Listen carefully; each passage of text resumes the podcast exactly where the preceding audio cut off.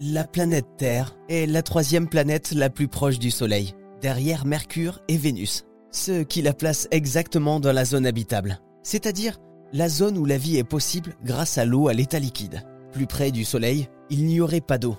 Plus loin, ça serait de la glace.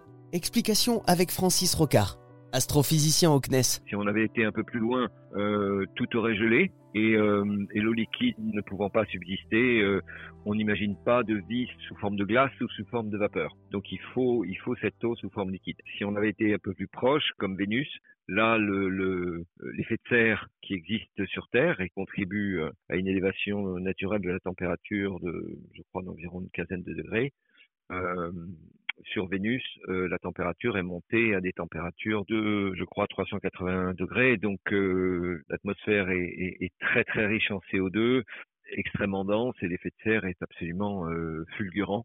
Et donc la température est infernale. Alors combien est-ce qu'il y a de planètes dans le système solaire? On est toujours à 8 Alors, si on compte sur les doigts, donc Mercure, Vénus, Mars, ça fait 3 la Terre, ça fait 4, et puis les quatre planètes géantes, ça fait 8. En fait, on en avait 9 jusqu'en 2006 avec Pluton, et il a fallu euh, réviser notre définition de ce qu'était une planète, euh, parce qu'on trouvait des tas d'objets euh, relativement gros, gros comme Pluton. Mais il n'y avait pas aussi une histoire de neuvième planète inconnue qu'on cherche toujours? Alors là, c'est une recherche de longue haleine. Il y a eu, dans les années 2010 par là, des travaux de deux Américains qui avaient euh, regardé comment était la géométrie d'orbite de justement d'objets très lointains du Soleil et on avait conclu qu'il devait y avoir une, une, une, neuvième planète qui a euh, orienté ses orbites dans une direction privilégiée dans le système solaire. Alors jusqu'à maintenant, on n'a toujours pas trouvé cette euh, neuvième planète. On la cherche, mais c'est extrêmement difficile de, de, la trouver. Certains pensent qu'elle n'existe pas et que le,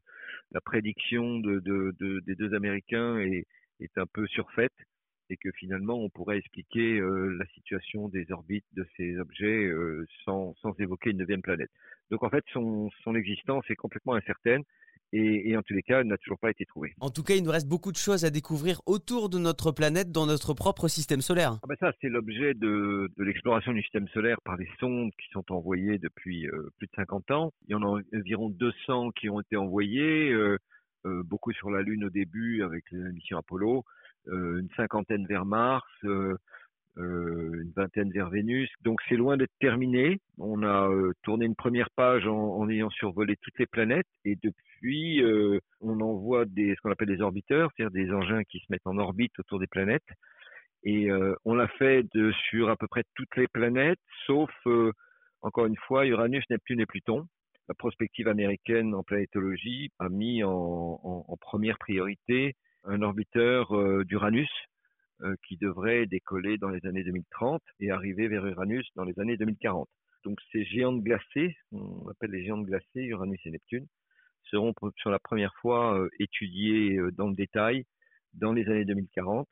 Euh, on les connaît pas bien, il y a encore beaucoup d'inconnus, et néanmoins, ce sont les planètes les plus les plus fréquentes dans la zoologie des exoplanètes euh, Aujourd'hui, nous avons plus de 4000 exoplanètes identifiées et les, les planètes de la taille d'Uranus et Neptune sont euh, les plus abondantes. Donc, mmh. il y a un intérêt aussi d'aller étudier euh, Uranus pour mieux comprendre euh, ces exoplanètes. Mieux comprendre les planètes glacées pour voir leur évolution, voir si des formes de vie s'y développent et en apprendre toujours plus sur notre propre système solaire.